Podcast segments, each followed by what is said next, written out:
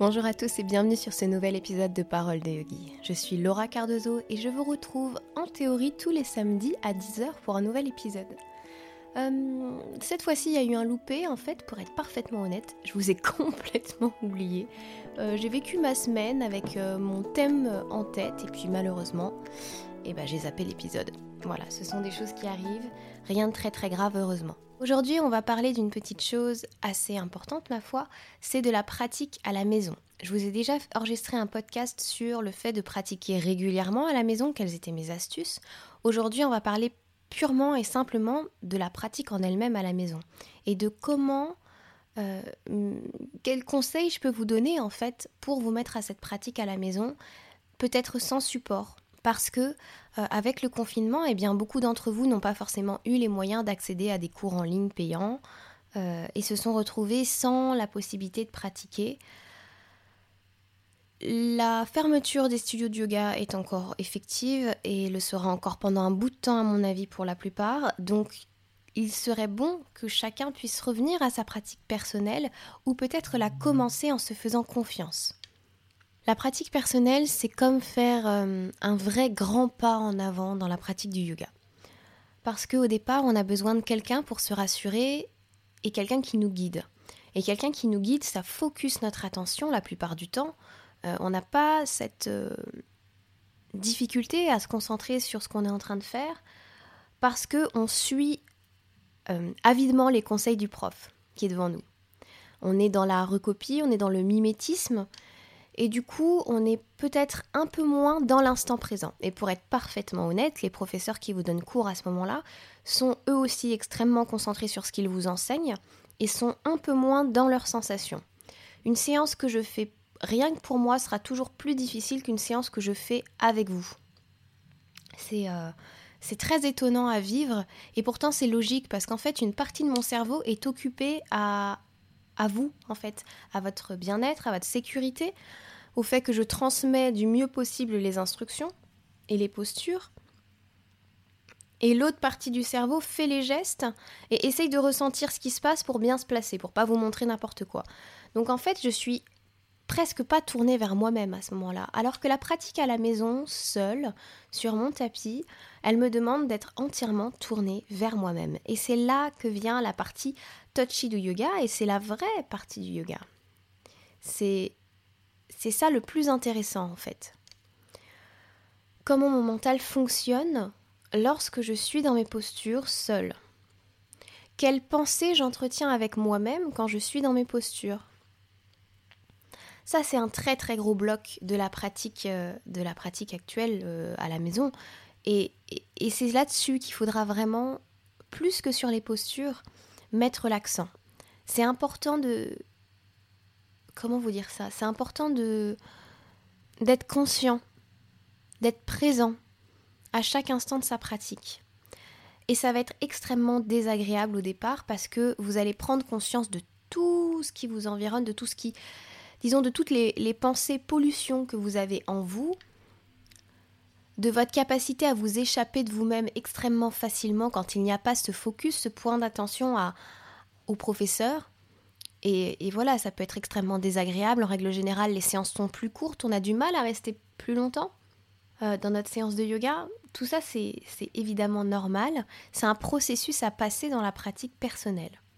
Mais c'est aussi ce qu'il y a de plus enrichissant, en fait, votre pratique personnelle. Parce que il tout d'un coup, vous êtes dans votre pratique, et puis paf, il y a des choses qui, qui vont se se décanter, s'ouvrir, se, déverrouiller en fait en vous-même, aussi bien au niveau de vos sensations et de vos perceptions d'une posture que au niveau du mental et de votre perception de la vie. Et donc ça c'est quand même ultra intéressant.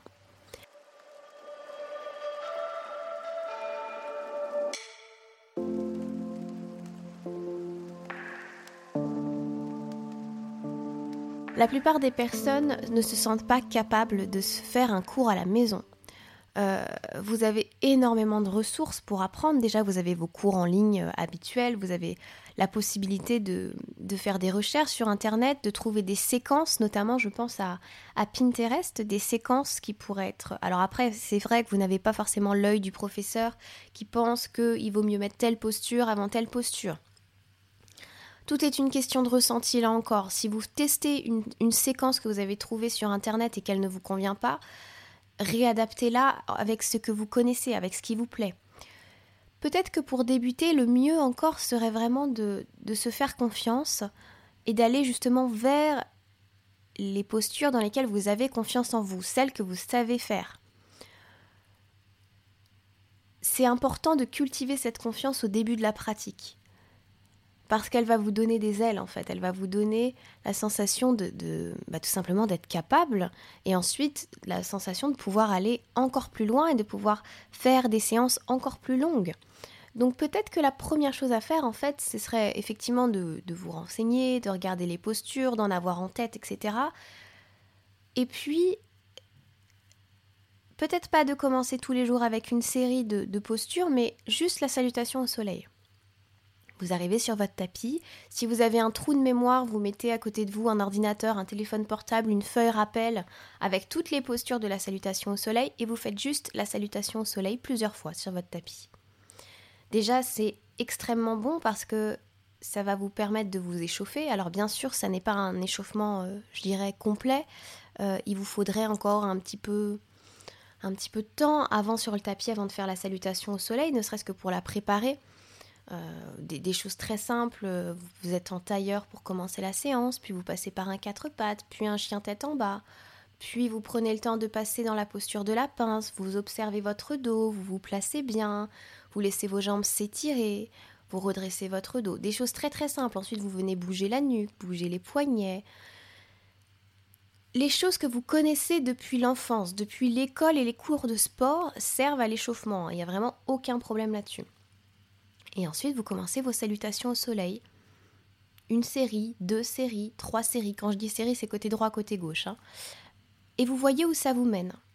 Certaines personnes trouveront que c'est déjà assez et replieront leur tapis et ce sera exactement ce dont elles avaient besoin et ce sera parfait. D'autres personnes voudront rajouter des choses. Alors, il y a des manières de faire qui sont peut-être de, je sais pas moi, la première chose ce serait peut-être après votre salutation au soleil, vous rajoutez une posture? Et vous rangez votre tapis. Vous faites votre shavasana, vous rangez votre tapis. Puis le jour d'après ou les jours d'après, deux postures, trois postures. Et petit à petit, vraiment, vous posez, vous faites vraiment comme le petit pousset, vous posez des pierres le long de votre chemin de pratique. Sans vous mettre la pression sur ce que vous devez faire, devez ressentir. Vous allez peut-être vers les postures qui vous font le plus plaisir, qui font le plus de bien à votre corps vous allez vers des séances qui ne sont pas forcément dynamiques, vers des postures qui sont peut-être des postures de repos. Cultivez à la fois la confiance et le plaisir dans la pratique et ça viendra tout seul en fait, cette pratique à la maison. Bien sûr, la pratique à la maison, elle est accompagnée la plupart du temps d'un professeur en ligne, d'une vidéo, de quelque chose. Mais essayez un maximum, dès que c'est possible, de couper tout ça de venir à quelque chose de juste vous, votre corps et ses envies. Et là, vous allez être vraiment dans cette connexion dont je parlais au début euh, de l'enregistrement, cette connexion du corps, cette connexion de l'esprit à l'instant présent et à ce dont vous avez besoin. Et plus vous allez aller là-dessus, plus vous allez affûter votre connaissance de vous-même, votre connaissance de votre corps et de vos besoins. Et ça, ça va se ressentir sur votre pratique sur le tapis. Parce que quand le professeur vous dira faites autant que vous pouvez aujourd'hui sans vous blesser, faites dans la mesure du possible, faites comme votre corps le réclame, ce ne sera plus juste des phrases comme ça, un peu abstraites que le prof vous dit pour euh, se déculpabiliser. Non, non, vous comprendrez que lorsque le prof vous dit ça, il le pense réellement. Il vous engage à prendre la responsabilité de votre propre corps, de vos ressentis et de les connaître vraiment. Mais ça, en cours collectif, c'est moins facile à faire passer que lorsque vous êtes seul sur votre tapis. Parce qu'il n'y a que vous qui savez. Un professeur peut, vous, peut très bien vous ajuster d'une très mauvaise manière pour vous. Il n'y a que vous qui savez si la posture est adaptée à votre corps. Si c'est ce dont elle a besoin ou votre corps a besoin aujourd'hui.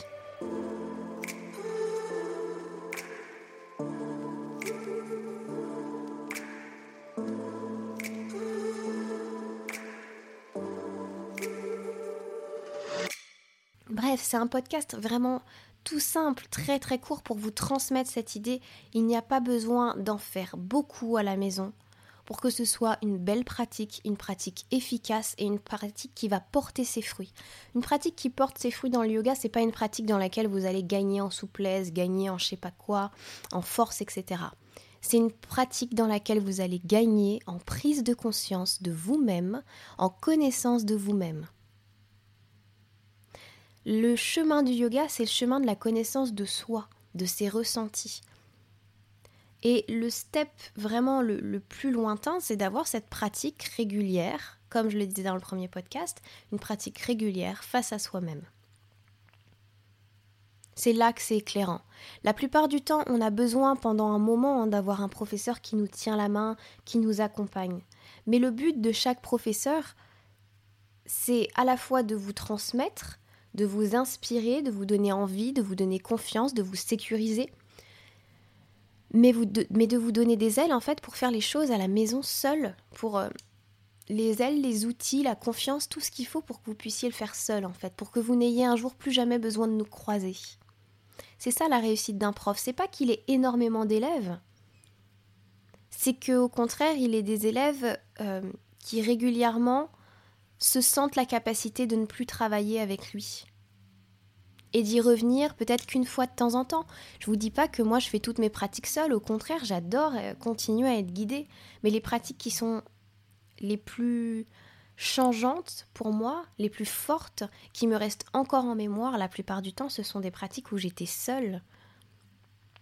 Évidemment, c'est toujours intéressant d'aller voir un prof. C'est toujours enrichissant et il faut aller voir plusieurs profs c'est important aussi pour avoir plusieurs points de vue, plusieurs approches de la pratique. Mais vous allez développer votre approche personnelle et ça, ça n'a aucun prix. Vous allez tellement mieux comprendre ce qui se passe dans tout votre corps, ce qui se passe en vous, chaque fois que vous entrez dans une posture.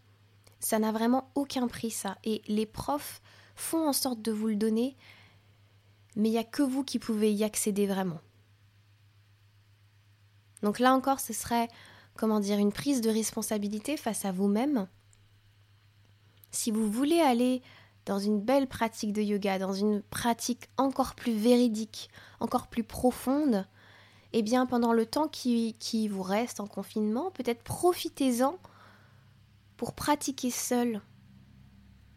Peut-être une fois par semaine, et puis le reste du temps, vous reprenez votre, votre fois par semaine avec un prof. Mais vraiment, il y a à la fois des ressources, à la fois des professeurs, qui peuvent vous donner suffisamment d'outils pour prendre confiance en soi, pour y aller. Donc voilà, c'était mes conseils, à la fois vous renseigner, prendre confiance en vous, y aller petit à petit, étape par étape. On se souvient, on sème les cailloux du petit pousset et on se découvre. Voilà. C'est extrêmement important, je pense, d'aller dans cette voie-là. Là-dessus, je vous souhaite une bonne fin de confinement, un déconfinement un peu plus agréable. Continuez à prendre soin de vous, euh, continuez à appliquer les gestes barrières. Faites du mieux que vous pouvez en chaque chose. Et bien sûr, je vous souhaite une excellente semaine, plein de bonnes choses, et on se retrouve la semaine prochaine. Namasté